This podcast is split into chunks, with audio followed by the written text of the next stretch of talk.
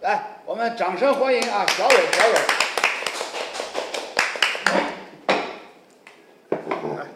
小蕊这高头可以啊，小蕊高度可以，小蕊啊，当乐队抖就可以 啊。哇，这边是在抖音直播哈。嗯，好了，这样抽奖归你了，好吧？互动归你了。哎，咱们抖音直播间的宝宝们，大家好，嘿，一来本这事个不一样，这宝宝出来了。啊，大好家久不见， 大家一下子这个这个升级了啊，升到宝宝这个层面了。好久不见，楼哥、杨老师、李艳老师，三位大帅哥好。好，大美女好，今天因为刚刚在旁边，楼哥说我话筒不小心摔碎了，其实是今天因为嘴烂了，所以刚刚不口红 有一丢丢的慢哈。没事的，没事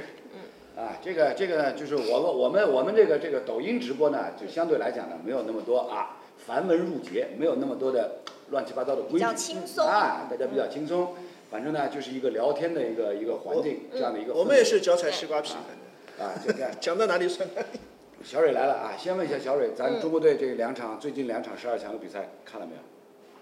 我昨天没有看完，昨天没有看完对，昨没有天看了一看个完上半场，嗯对，昨天看了一个上半场。呃，啊但是睡我了一醒个来之觉后，其实看见这么一个比分，因为日本队是一比零中国队嘛，嗯其实我看见这个比分，我还是挺惊讶的，嗯因为我觉得比我预期的比分要好，哦，懂了，少数当赢。嗯嗯嗯，对。呃那场面呢？场面看，他只看了上半场对，看了那上就是半上场。半场呀。对我其实场面，我当时因为我晚上在洗衣服，我也其实也没有仔细看比赛的画面，但是我刷了刷朋友圈儿，我就发现朋友圈儿基本上是分成两波球迷，嗯，一波是就评论咱们国足的，就是指点江山的，像那种自己有点像主帅类型的，嗯这个为什第么二不上类啊？那个为什么对不上？第二类是那种就跟我一样的是佛系心态的，嗯就哎觉得就输了一个因为咱们可以了本身可以就是中国 人嘛，就所以说国足每一场比赛必须是支持的，为荣誉而战。但是至于这个结果到底如何的话，其实也不一定非得用一个标准评评评判它。嗯嗯，就是小蕊呢是对代表了很多这个非专业球迷对看中国队比赛的这样的一种心态。对，因为咱们看球就图个乐子嘛，对吧，对楼哥？你觉得就可能一起看看呃国足的比赛，跟三五好友约上喝个小酒，撸个串，其实就挺开心的了。嗯嗯哎，搿块子啊阿拉晋江还勿来塞。对。不不，阿拉是阿拉几个老早就不来塞了阿拉对啊。你而看且我最近，我跟你说，我觉得就这叫做什么，就是看球的氛围感，嗯，看球的氛围感哎，就是结果什么真的不太重要哎，但是就是和亲朋好友一起看看球的话，撸撸串、喝喝酒，就这种是是是是老友相聚的氛所以围感，对在工作闲暇之余特别的开心，特对别小蕊释怀来。说嗯，看欧洲杯、看奥运会和看中国队比赛是没有什么差别的。哎，对，其实欧洲杯期间就是看球的时候，我觉得有一种就放暑假的感觉，嗯就让我觉得我还是个学生，我觉得哎很轻松很快乐哎，我觉得这就是看球最重要的一个意义了。来来，这个 呢，小蕊这一番话呢，老哥，其实你觉得呢？说的非常好嗯。对小蕊这一番话呢，其实就是道出了大家看这个体育比赛、看中国队比赛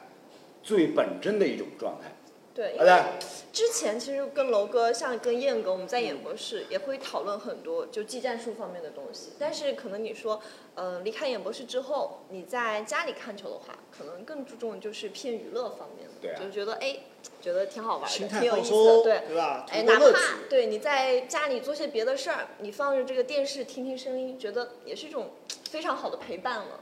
就是所以呢，像小蕊这样的，其实就是突然让我想到，就是有很多朋友，我身边周围也有很多朋友，对咱中国队比赛呢，一直是抱着这样一种态度，就是中国队比赛开始之前，对吧？稍微稍微这个压个小注，对，压一点小 注，是吧？就是压一怎么压呢？就压中国队输球。对是吧对对如果呢，中国队真输了，那么多少哎，赢能够点小钱赚一点，是吧？这个心情也蛮好。中国队如果赢了呢，哎，那么就狂喜啊，就输那一点小钱根本就不当回事，是吧？我不知道不知道我们观众朋友当中有多少人，哎，也是抱着这样的一种心态。其实这种心态蛮好的，这种心态蛮好，因为为什么？因为本身看球就是图一乐子，是吧？嗯，就是你到现场去看比赛，或者是守着电视机看那个比赛，本身是什么？本身是为了消磨时间，啊对，是吧？英文里向叫 to kill the time，消磨时间，是吧？如果呢，你消磨时间的同时，啊个看得来自家心情老勿好，老窝塞个，反而反而就失去了你最早看球的那种本真的状态，是吧？所以呢，就是这么多年以来，也有很多的这个球迷朋友表现出来，看中国队的比赛呢，基本上就是啊，逐步逐步的回归到了这样的一种状态，心理的状态啊。但是呢，话又得说回来，毕竟咱们是中国人嘛，对，中国队打比赛，你说我们不看，哎呦，勿看勿看勿看勿看。但是呢，真的呢，到打比赛辰光，咬不牢还是要看一看，啊是啦，这种情怀。哎，这种情怀对于每个人来讲，都是摆脱不了的。哎而且，呃，实际高头这两场比赛时间都不是特别好，嗯对吧？而且都是对工作日对，一个是昨两点，天一个十一点。对，昨天这场还稍微早一稍稍微微点，好好一一点点，对这吧个时间大大多数人能坚持看但的。是对我没有想到，就是身边的朋友，有的噶许多嗯人，真的会得去看啊的。是的，就以前好像我觉得大家都在说中国足球怎么样怎么样的，对，好像有一点要放弃或者漠不关心的这种感觉，但是其实还是很关心的。对啊。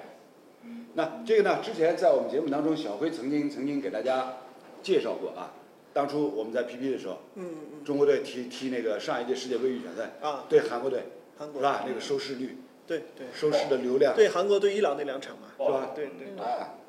所以呢，这个呢，就是一种情怀啊，支撑着大家国家队的比赛。你再怎么啊，再怎骂么归骂心里面窝塞，我啊说，但是呢，该看的时候，哎，大家还会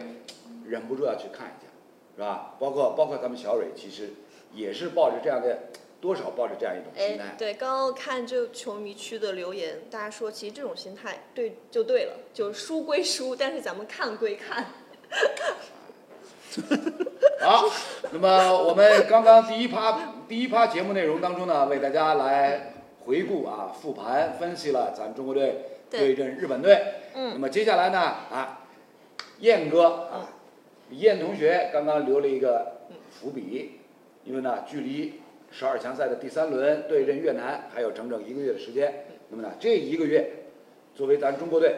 从李铁教练组开始到所有的球员，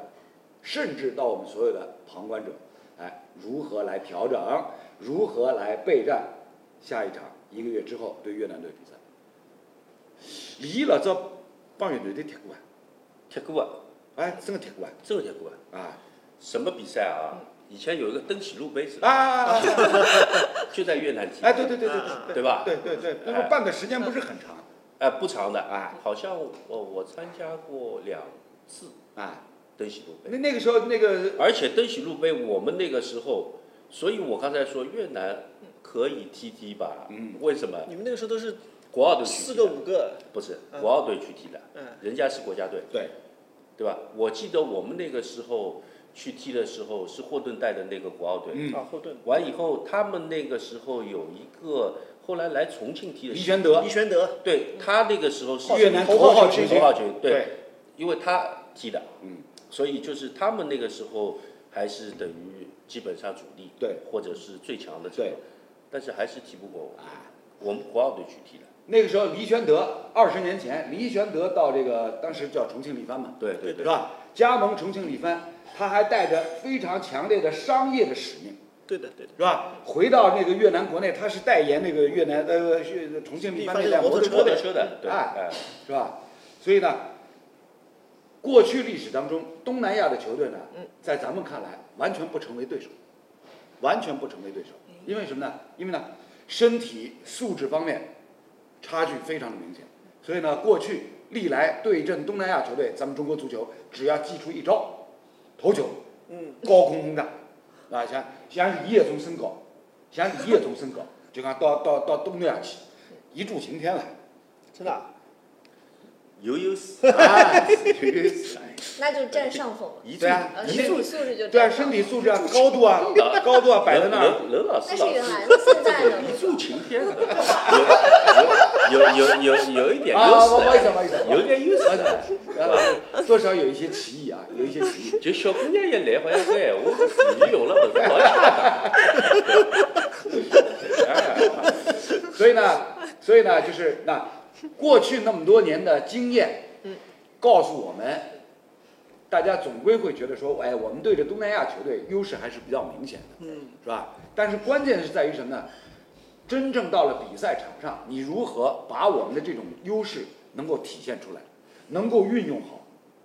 不，但这个优势已经是二十年前的了，我不觉得现在还有这样的优势现在，呢对就是可能我们在身体条件上面还有一些优嗯势，但是这些身体条件的优势是不是足以覆盖在技战术层面的一些对，缺陷？哎，就小是辉这个小辉这个说的有道理，因为为什么呢？就是我自己刚刚回想了一下，咱们中国足球过去那么多年跟东南亚各支球队相互之间的交流比赛打的比较多的，泰国我们碰的泰比较国多的，对包括亚洲杯也哎，好印尼我们碰的比较多的是。最近两届世界杯预选赛呢，跟菲律宾有，宾，对。反而是跟越南打的不是很多。对，呃，刚才小辉说的这一点呢，我是极其认同的，因为呃，站着我们依然是有优势的，对吧？身高，但是呢，你想二十年前有可能在技战术、技术层面上，我们也是呃占优的，嗯，所以在这个层面上，就是我们刚才说的，你能攻到一个有效区域，对，那我们的这个身高优势在禁区里面是能够发挥的。但是现在随着其他的一些东南亚球队的崛起，其实我们的技术优势现在基本上是没有的。技术优势，我说不是说我们还领先，技术优势我们已经没有了。嗯，那到底是我们现在，或者说人家进步到一个什么样子，对。我们其实不知道。对，很大程度上就像刚刚李燕所提到的，面对着越南足球，人家在暗处，对的。我们是在明处，啊对，就侬没有一个，那包括我们现在所有的这些人球迷，谁会去关注越南联赛？对，谁能够把越南队这一支，那侬就把库格手机上的这个名单，你二十几个人全部报出来。你别说国家队的层面，亚冠赛场上，咱们中超俱乐部球队遇到越南联赛的球队，有过几回，是吧？大家可以仔细去搜索一下，仔细去搜索一下。就是我到现在还还停留在十多年以前，当时上海申花队这个打亚冠联赛遇到越南一个什么队了？呃，我去的那个比赛，啊，对对国内对对，小辉小不辉是跟着球队胡去志现明场市，在胡志明，啊，那叫什么队了？我现在名字不是不不是是柔柔佛是新加坡柔的队，佛，柔佛是马来西亚，马马来西亚啊对马来西亚新加坡越南那个叫什么队了？越南那个隆安什么什么隆安啊，对对对，隆隆安安对岘岘港什么什么，啊，这是隆安，这是隆安。啊那所个以呃当时是申申花队是客场客场三比零嘛，嗯，好像郜林进了，郜林是帽子戏法还是对什啊么？几年前，零我想06年还是零07六年啊年还是零七年应该是对。所以就是大家可想而知啊，就是咱们国家队跟越南国家队其实历史上交锋的机会并不是很多，甚至在亚冠赛场上俱乐部层面，我们跟越南足球碰到一起的机会也不是很多，所以呢，这个就是印证了刚刚罗老师所提到的，在越南足球面前，我们是在明处的，是吧？人家相对是在暗处，是吧？这个未来的一个月的时间，其实给这个李铁教练组这个难题啊，这个这个课题也是蛮难解的。对的，就是呃，有可能人家是带有一定的呃技战术体系的情况下，他针对你明处的中国队对能够做一些针对性的部署。是，那我们是不是就要以我为主了？哎，那索性就是我们该怎么打，该用什么人，该怎么样把这个比赛的方式尽可能的找到。是呃，其实你要说去研究越南队，你只看他这次十二强赛前面两场比赛吧，对吧？跟呃先跟沙特，对，然后是打澳大利亚，昨天其实他输一比三，但是两场比赛至少就是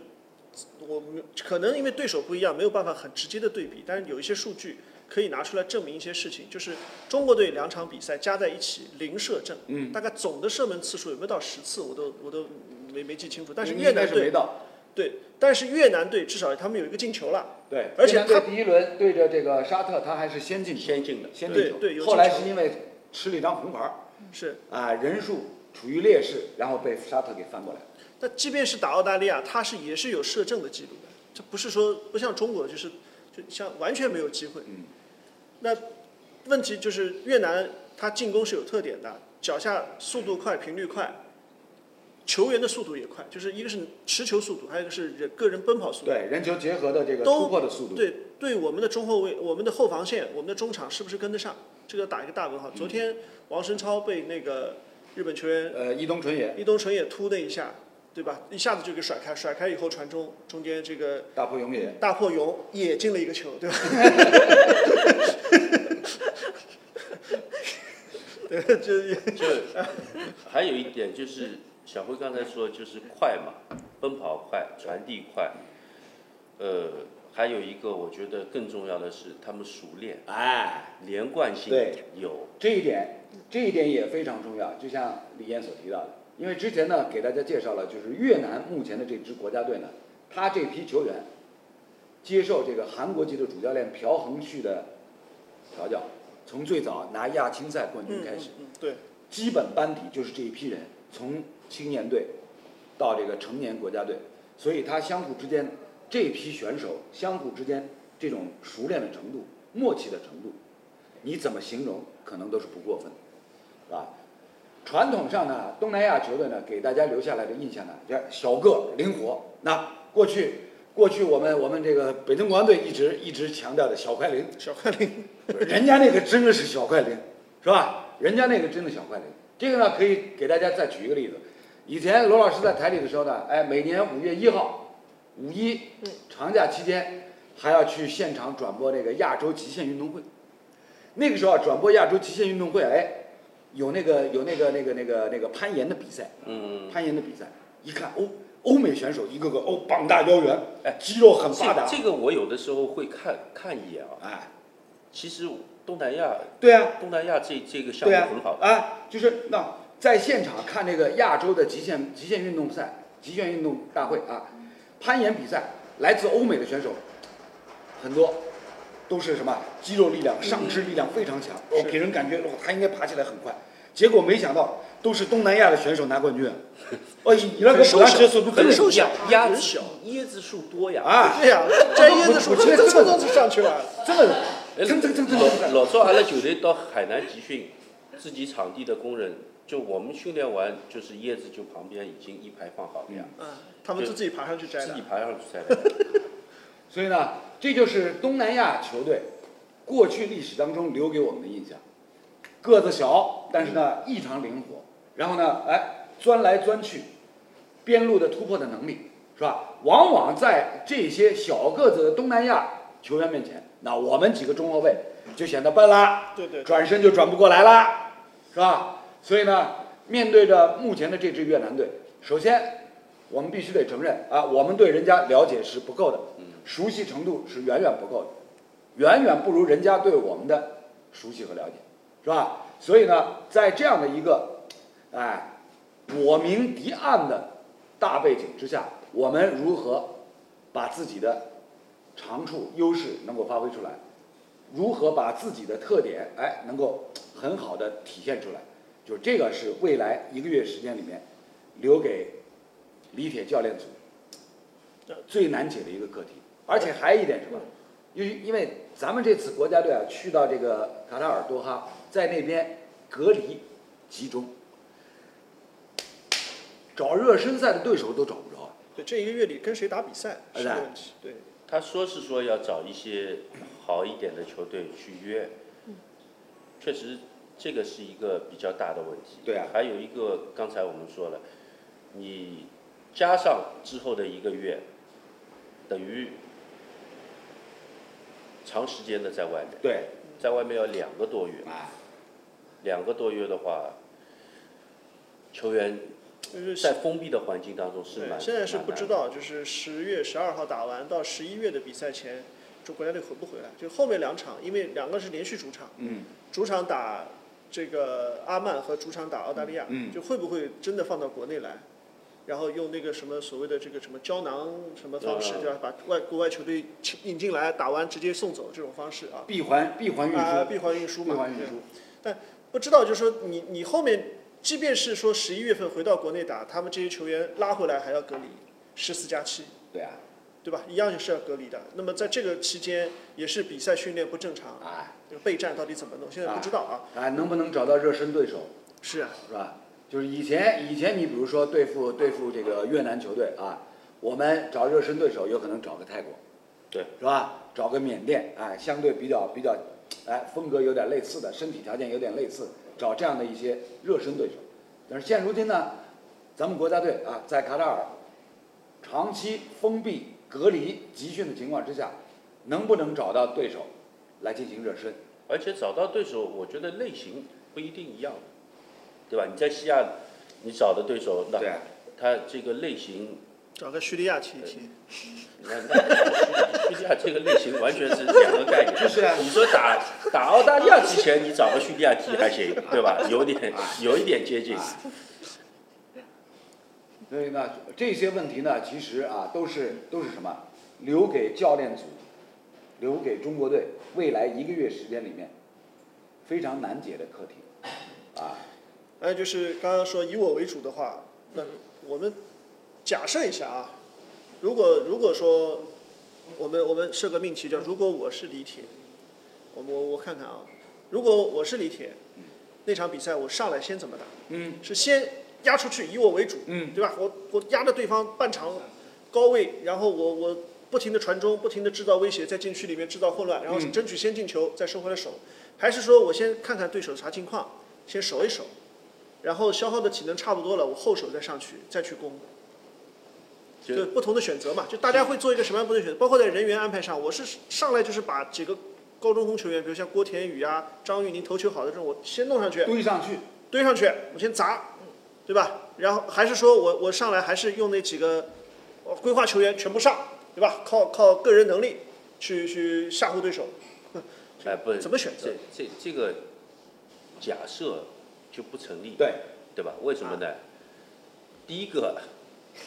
就是我们刘海不够长， 吹不起来是吧？竖起来，对吧？那么第二第二个呢，我觉得就是其实他是蛮蛮挣扎的，我觉得为什么呢？就是说他这场比赛以我为主，如果是像小辉刚才说的，呃，这些规划的球员上打进攻，当强呃打一些强压，万一压不住，压不被住人，家反击一个，被人家抠一个，对，因为你前两场比赛输，不管场面结果，嗯，那有很多球迷还是认为可以接受，对对吧这呃但是场面不一定，但至少从结果来哎讲是预料之中的。但是呢，嗯你和越南，如果说一旦被对方如果偷一个的话，嗯你这个心态有的时候要崩掉的。是是，呃，这个呢，就是在任何一个球类项目当中，李艳说的这一点都是非常重要的，啊，呃，万一万一啊，这个咱们中国人的成语当中就是不怕一万，就怕万一。嗯，啊，万一出现不利的局面，怎么办？是吧？所以呢，小辉呢，小辉呢，前瞻性呢太强烈，已经前瞻到一个月以后了。但是呢，李艳说的这个很对。小辉同学现在所做的一切的前瞻，其实都有点无的放矢，啊，因为因为教练组也听不到，嘎开嘎语，上海到珠海，是吧？嘎开嘎语，你现在再怎么前瞻，那边也听不到，就算那边听到，可能也不当回事，是吧？所以呢，关键还是要做好我们在这一个月当中呢，如何来调整，一是心态，二是身体状况，三能不能找到相对比较合适的热身对手，嗯，是吧？就是这些准备工作前提条件能不能做好，是吧？如果说这些都做不好的话，那这个比赛我觉得也就很麻烦了。热身赛其实是非常重要，哎，因为如果找阿到曼打日本之前，就是拉到那个在在哪里，贝尔格莱德还是哪里集训了一段时间，然后打啊他呃了五场高质量的热身他赛。打了一些就是那个那边的俱乐部的这个球对队对打了一些比赛，因为你一个月，呃，你说完全去调整身体，我想这一个月你总总是身体调整得过来，包括技战术上，呃，做一些修正的话，我想也是应该是能够做的。对，但是你用什么去证明你这套东西是否成功呢？对内对抗呀，对内对抗的，对内对抗你，小辉，我跟你说，对内对抗现在，教练组肯定是要求大家对抗的时候不要受伤。当心一点，对吧？不，对内对抗你，那只有通过这些教学赛，呃，你能够证明就是你的一些对比赛，的内容。对对还内有一点就是说，要那个比赛的节奏。对对，我就说对内对抗嘛，就让金敬道啊、池中国啊去模拟这个 越南队，对吧？他妈金小金道小个子球金员，金道池中国，他妈他还要用的，金金道他要用的，你明白吧？对对对，按照按照小辉这个这个这个馊主意啊，就到时候什么京津道也好，池中国也好，是吧？一上场之后，铁不来，我自家来踢我自家，左右互搏啊，左右互搏啊。就是金庸先生笔下那个周伯通啊，左右互搏，自家来搏自家，自家抽自家地方，哇就抽，这个是有问题的，是吧？所以呢，接下来一个月当中，留给中国队教练组最大的课题，刚刚李燕都已经提到了，一，我们是吧，自己整个的一个技战术的特点、含金量啊，能不能啊正常的能够在比赛过程当中能够发挥出来？但是呢，光靠训练显然是不够的，是吧？因为你需要通过一些实战性的对抗，比如说教学比赛，是吧？把这些平常训练当中教给球员的内容，在实战比赛当中能够运用一下，能够检验一下，是吧？没有热身显然是不行的，啊，否则的话，否则的话，你像哎，打世界杯世界杯开赛之前，所有各支球队最起码要安排三到五场的热身比赛，为什么？就是这个道理，啊是吧？没有热身比赛直接拉上去，肯定是要出问题的。刚才我看到评论区里对有一个朋友在说说，呃，你们还在考虑怎么压出去打越南队？我估计人家一上来压着我们打， 对，然后咱们有这个球迷说我们要保平争胜，然后还有人 Q 李岩老师说你的故事特别多，啊，说你故事特别多，什么方面的？椰子啊什么的。什么方面的？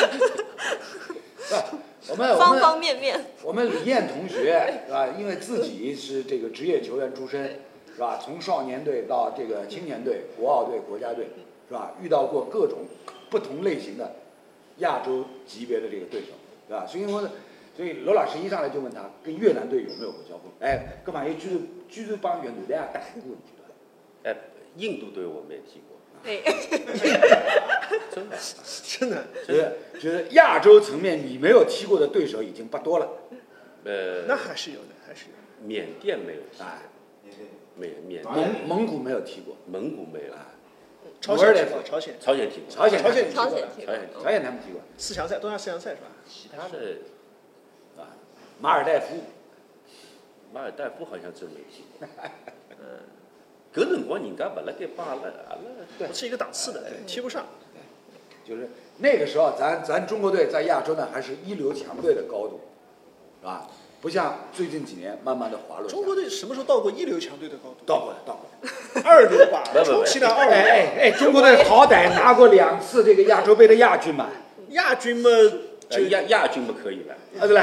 至少是前四对吧？啊，就一流强队的。啊，是吧？那那个时候澳大利亚还没进来呢，啊不不，对吧啦？有澳大利亚，我们上一届亚洲杯二这二零一五年亚洲杯，我们不也进八强了吗？啊，八强。对不对？就是那从洲际大赛的层面上来讲，能够进八强，基本上就算是一流强队了吧。哎，就就是你分组划得上种子队嘛，你就算哎，对对吧？对。哎，咱们刚刚这个评论区还有人说，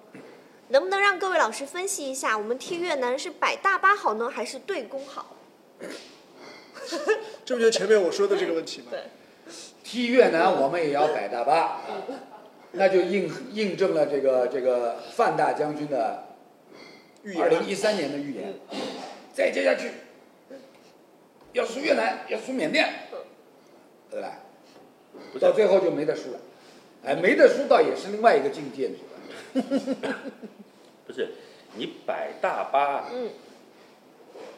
它也是一个战术呀。但你摆大巴摆出来，你要赢球，哎，你就像穆里尼奥那个时候拿摆大巴在在在秦代在国国米米的拿那欧个时冠冠候军，拿冠军，他摆大摆大巴又怎么？我就摆大巴，但是我能赢球，因为现在我们中国队，你特别是上一场打那个日本队上半场也叫摆大巴，但是摆大巴摆完以后，他没有进攻的这个比赛，你没有还手的能力，对啊，是吧？其实呢，百大巴历来在国际足坛都有这样的一个战术的，是吧？那李健刚刚提到的穆里尼奥鸟叔嗯带着国际米兰拿欧冠冠军，这是一种百大巴。然后呢，过去十年间，啊，又要说到英超了，莱斯特城是吧？放弃控球率，对啊，每一场比赛百分之二十七的控球率，我拿联赛冠军啊！为什么？人家有这个底气，我后场摆大巴，前面我有反击能力，我有进球能力，是吧？对，瓦尔迪这把年纪了，到现在英超赛场还照样能进球。人家叫防守反击，我们是防守不反击哎， 这个你怎么我解释？们是纯防守，哎，啊，我们不反击，我们不反击。所以呢，同样是摆大巴，摆出来最后的结果是什么样，是吧？你不能光挨打不反击人家，根本就像啥？就像就像就像就讲拳击比赛一样，对吧？拳击比赛为啥好看？就是呢，双方互有攻守，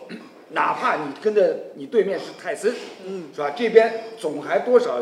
能够有一两下反击吧，嗯，对，对吧？否则什么？否则否则就变成是吧泰森有多少场比赛，大家穷蹬，跟我还记得吧？张头、四叉、张头，蹬个就是泰森的比赛，前面两场垫场赛嗯，看了一个钟头，哎谁哎谁等到泰森出来了， 棒棒哎棒，一分钟不到结束了，应该。是吧经经常性，对，对不对？所以呢，摆大巴是一种战术，但是九十分钟的时间里面，你必须要有反击能力啊！你要反击反得上去，那你这个摆大巴是有效果，啊是吧？而且你拿拳击做比较的话，首先你摆大巴就是要抗击打能力要强的，嗯你本要身防得住，本身我们的抗击打能力就不是那么强， 还要靠门诊。 门柱嘛这个东哎西，但客观讲，严俊凌这两场也算正常发挥，对啊。对吧？也不是他可能球丢的还多哦呦喂，哎，你要说到守门员的话呢，那罗老师要要又要讲故事，啊，讲故事是？吧？又要讲故事。罗老师一故事也挺多的。九一九九六年，一看就 知道，而且就九二十五年前，一九九六年嗯，当时欧洲欧锦赛之前，咱中国队哎受到接受到这个两支欧洲顶尖球队的邀请，嗯陪人家打热身赛嗯，一支是英格兰，嗯，在北京，是吧？当时什么加斯科因什么，啊哦，零比三对吧？对对对对对对都都来，谢勒什么都来，对对是吧对？全员主力英格兰队。另外一场呢，客场去陪荷兰队，啊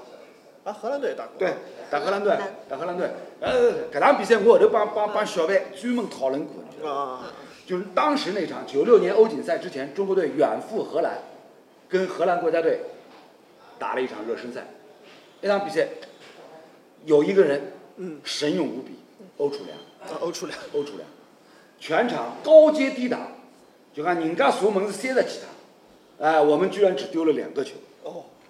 明白吧？厉害厉害，有啊有点像那个列支敦士敦打德国，所以所上以所以上一周那场比赛踢好了以后，人家不来，人家就弱队出门啊，就是当时，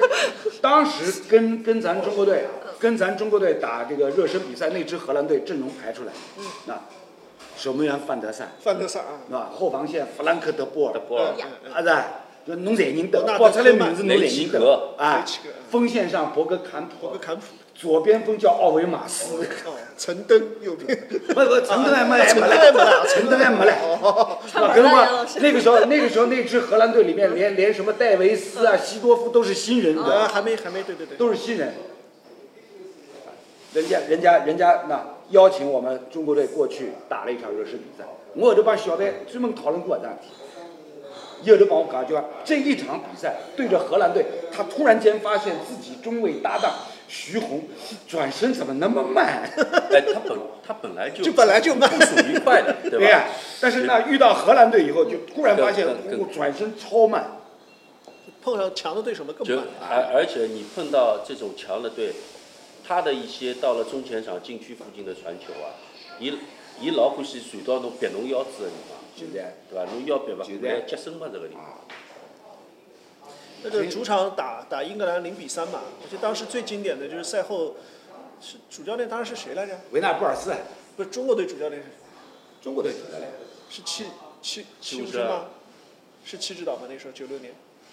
好像是应该是的。反正应该我是就记得赛后主教练接受采访的时候说了一句说这个比赛输零比嗯三不能怪球员们，因为他们连球都找不到。对。这整场比赛人家的传接球速度，我们中国球员完全跟不上。这这个这个可能跟昨天这个中国和日本的差距还要大。可问题是你打英格兰，你说节奏跟不上，因为平时你看中超的节奏和英超的节奏那个是啊不在一个档次。那呃二二十五年前，二十五年前，那你说跟不上正常的，对啊，但是你问题是二十五年后你打日本，你节奏跟不上。就说到这个比赛的节奏呢，这个呢，以前罗老师在咱们节目当中也提到过的，因为我们我们制片人小熊猫，嗯，对吧？以前五星体育转播这个这个中超联赛，上转播车，租美金的坐玩麦意东走儿，哎，租美金的玩意儿，租美东走。以前转播车上就曾经是比较过的，中超联赛的这个比赛的节奏，快进一点五倍到两倍，哎，差不多是人家英超的这个节奏。这啊，个搿一点勿瞎讲。大家不要觉得好像好像罗老师危言耸听，这个这个一点没有没有胡说就八是道。两倍速看啊，中超，这个这个是我们有点做过英超的比较感觉了。我们转播车上是做过比较的，是吧？把把这个中超比赛的这个录像带跟英超联赛录像带放在一起，就是节奏、速度、节奏做一个比较，基本上一点五倍到两倍，熊猫有吧？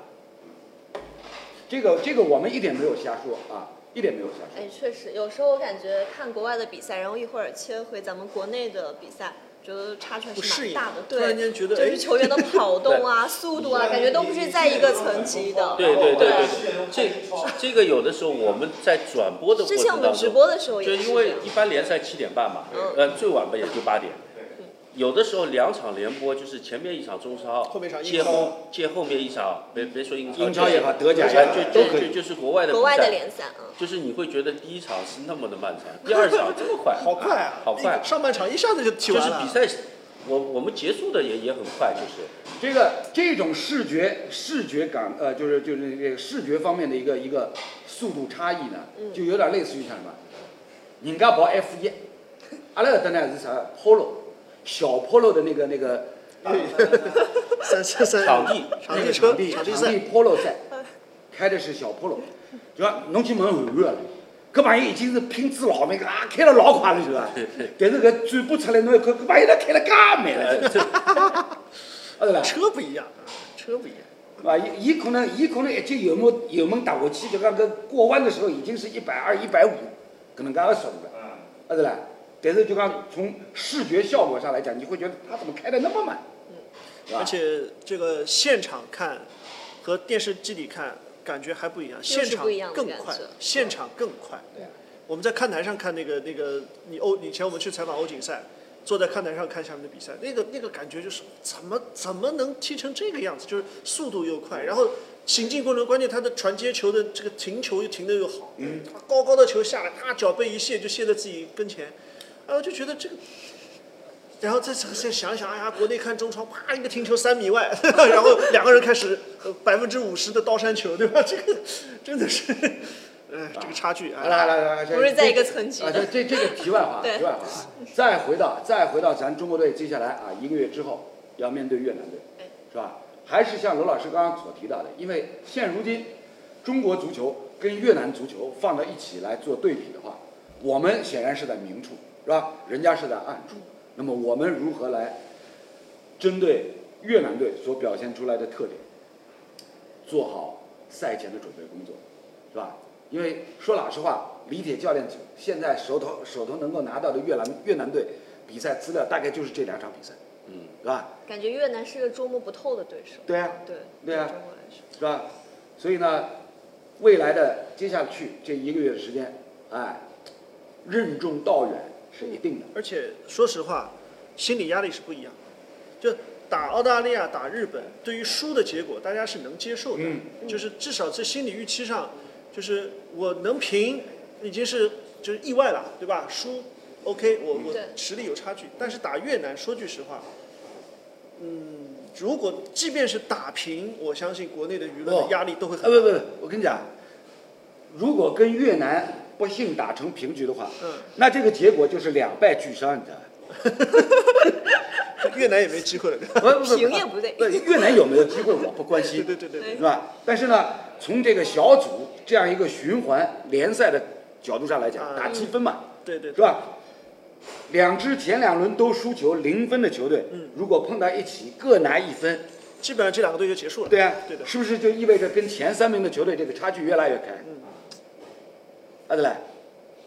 好了，不是大家可以去这点定性啊了，就是一哎这是一场必须要赢的比赛，平了也没戏，平都不行的 就对，罗罗我罗们老压力更大了，这压力更大罗了。老师刚才这句话呢，还是保持乐观的。嗯，他还还在想前三的事情。 想怎么想的了？我觉得已经，那你呢？他也蛮燕敢哥想，的。你 呢？就是我呢别的就是不掉垫底就好。已经把 想的了。一不能六支队里不我垫我底觉就得好。太累了，就是你这场你不是，刚才说到系列赛的问题，你越南这场不管最后的结果怎么样，你再背靠背要去打一个沙特，沙特这场比赛十有八九， 也不行的。哎哎哎哎，兄弟，现在暂时考虑不到沙特了。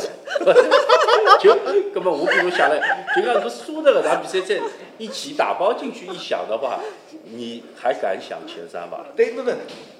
对呀，所以呢，就还是我刚刚说的呀，如果不幸跟越南打平，我们只拿一分，然后呢，小组第四轮碰到沙特，就大家脑补一下，四轮战罢之后，中国队一平三负，只拿一分，妈的，啥事体代表下来了，对吧？对吧？啊，一平三负，只拿一分，啊，啥事体代表下来了？后头还好想想 呀，那么侬比我还要乐观了， 十八一分平三负，搿朋友还辣盖做呢。后头 还好拿十八分嘞。咱们有球迷说，赢是幻想，平是梦想，输是理想。不，少数是理想。哎，有人还说了，沙特对感觉好比好像比越南好打。啊，我觉得 这个我的意思，我的意思是跟李艳说，我们暂且想不到沙特的。咱们先想想越南，先想对越南下一场踢越南，但我我是觉得，就踢越南一定是心理压力最大的一场，心理压力就比起心理压力最大的一场。之就前的日本哦别的澳大利亚球胜平负似乎都是有这种就是心理预期的，但是对越南，我觉得这个都是跟范志毅有关系的。要不是范志毅当初说了这句话，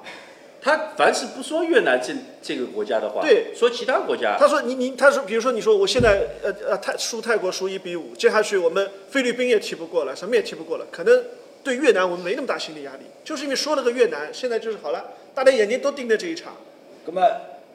那么个问题就讲根源，嗯还是在小范身上。啊，范志毅说了呀，他要去越南看比赛的呀， 但这场比赛不在越南打啊，呃，呃通知通知越南人，现在伊隔离去。对，还是我觉得啊打越南啊，嗯从技战术上来说，就是以我为主，对，这个这是一定的。这个你不这是不要一定紧，你不要想，哎呦，被人家偷一个怎么样？这个不是你想的事情，但是你要做好困难的准备，以及有可能被人家偷了以后你怎么打，对，对吧？那我们不怕，我们不怕人家打越南啊，我们不怕人家压收出来收不啊收回去打啊，不怕收啊，收回去打，我上得去了。哎，我有拿球空间了。对，就是我，他一旦收回去，那我两个边走得通的话，至少我能够压到中前场有效区域了，对吧？那这种传中啊什么的，怎么来？没有网卡了一等一下卡了一哎下，啊，卡了好了了一下，好了卡了一下，回来了嗯啊，回来了，对吧？回来啦回来啦你啊至刚少刚刚刚对李艳说的这个很很重要。嗯，说咱们不怕越南队收回去，他摆大巴，我们哎就有底气了。为什么呢？因为有拿球空间了嘛。就我们能砸对了，啊，哎，我们有对有吧机会，有传球的空间了，有传球的机会，有传球的可能了，是吧？高空球，一次一次轰炸，怕着什么呢？怕着人家不摆大巴，人家压出来，是吧？搞得我们连拿球的机会都没有，是吧？那一旦遇到这样的情况，我们如何来应对？就我们现在很明显就是在由后往前的这个传导的质量是相对偏低的。那遇到这个高位的逼抢这种压迫以后，你失误率高，这个比赛就有的时候是比较被动。就其实呢，还有一点，就以罗老师对越南足球的观察，自从他越南足协聘请了那个韩国籍的教练啊朴恒旭之后，从他的青年队开始，在这个比赛在场上的这个战斗风格方面，哎，已经很像这个韩国队，有一点像韩国足球的那种感觉。来，硬仗，上海人讲硬仗，是吧？在场面上能拼能抢能跑动，是吧？然后呢，跟对手跟对手展开局部区域的那种那种肉搏战，是吧？然后他自身在这个传接球方面呢，哎，他自己的特色仍然保留。同时呢，过去几年很多越南、东南亚的这些球员到日本联赛去踢球，享受日本足协的这个扶助东南亚足球的这样的一个政策。到日本去踢球，很多东南亚球员都不算外援，嗯，在日本联赛里面，大家可以去查亚外也不算，啊亚外也不算。啊，可以大家可以去看一下。所以呢，这个就是什么？就是在呢，在亚冠比赛也算亚冠，但对是在日本在在职在业日赛本里日本不节算联赛就不算亚外，是吧？所以呢，就是很多东南亚的球队，泰国也好，越南也好，印尼也好，现在有很多的球员都在日本联赛当中，是吧？嗯所以呢，人家的这个这个长足的进步、点滴的进步啊，是通过这样的一些方式，走出去，请进来啊，这一直是咱们的口号，走出去，请进来。人家是走了，人家了该走吧，啊，我们呢是规划进来，但是规划进来之后呢，阿拉还要修得的。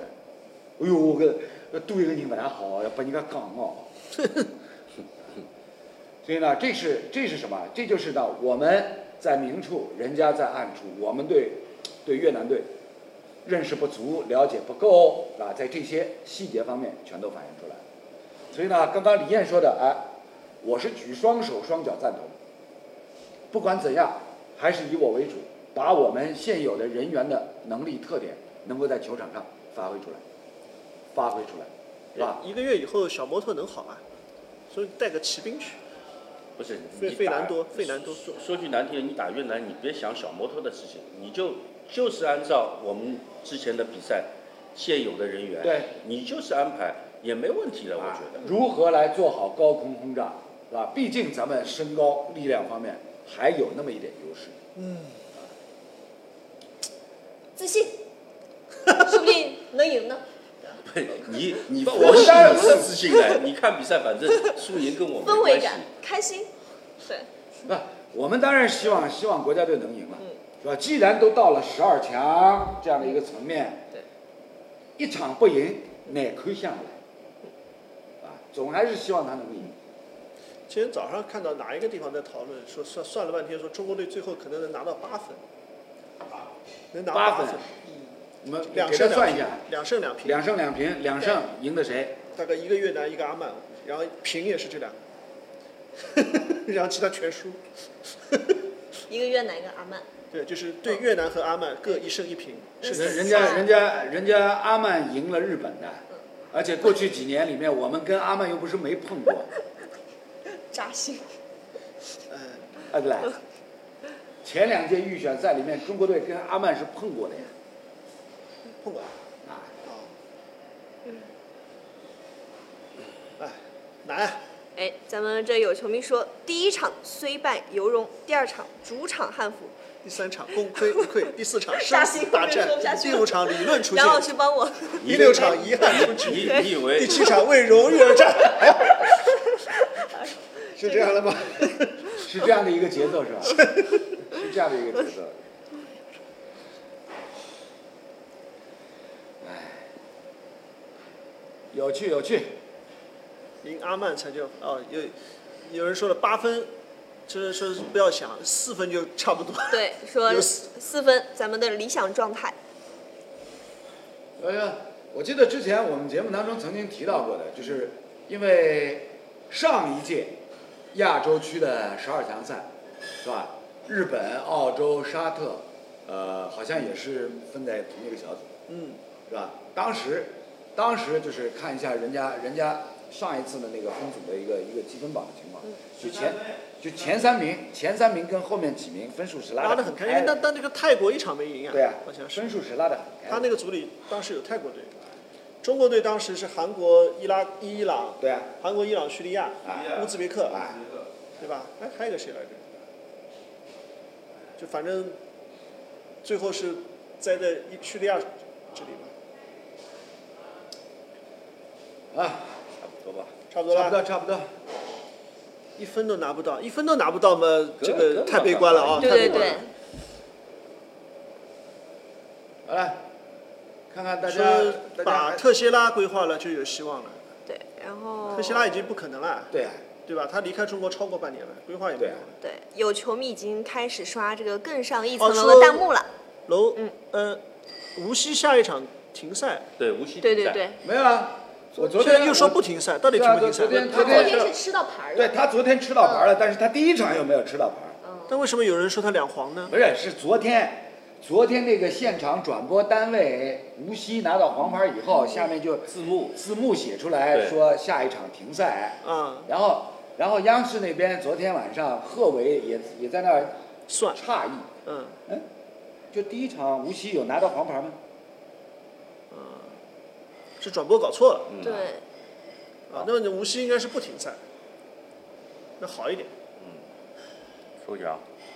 抽奖了啊！更上一对，层大家楼都飞开飞始就是到现在非啊好好好常激动的想要抽那奖个了。粉丝牌带起来啊！好粉丝牌，好来抽奖，我请们我们我们小伟小伟给大吃家一下抽。奖啊！好，咱们现在各位宝宝，各位球迷宝宝们在评论区刷弹幕啊， 刷起来，走起来，更上一层楼啊，更上一层楼。哎，咱们这一次抽奖是抽几五个位五个还是我们啊还，是五我个们好。要要要送汽车，哇，哦送汽车啊谢谁谢送汽谢车谢大家送给我们的汽车，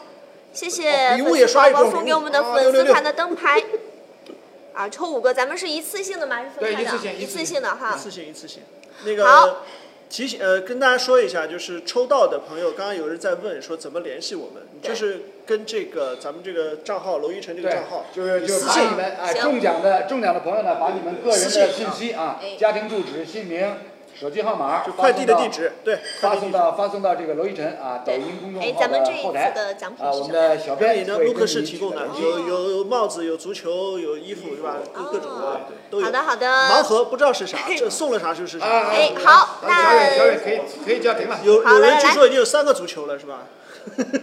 截图截图截图，好，我来截，噔噔好敲我来截两下图啊！好再刷一会儿啊！好，再刷一会儿啊！先跟咱们这个评论区的球这样迷这样宝宝们呃啊，我来截你来三二一给我们好吧你点一叫个三二一赞。我们现哎在呦马又送汽车了上来截图了哦，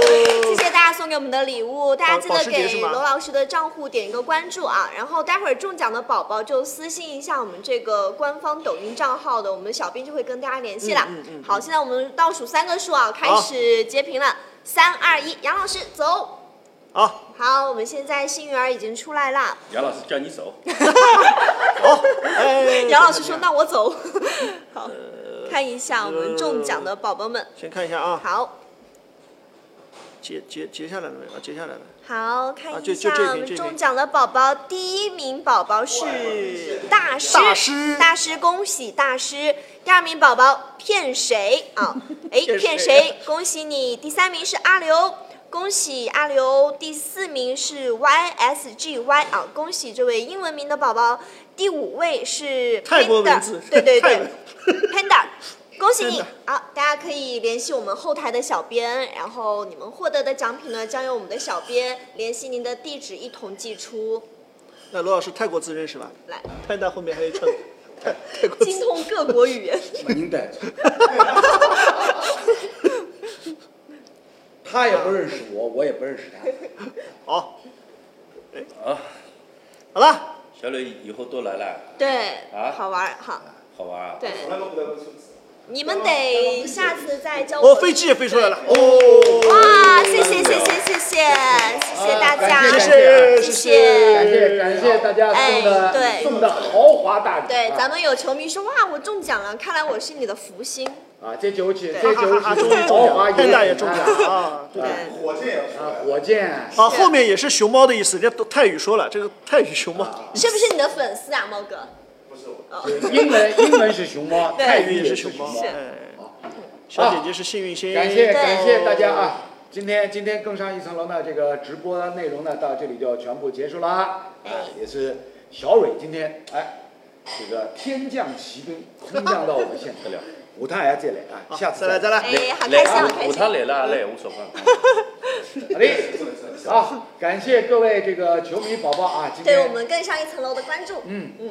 下次再见，哎，下次见，拜拜。又中了，上次的奖品还没收到一个，骗 谁呀、骗谁？好，拜拜，关了啊，关了，关了，嗯，这是还是挺专业。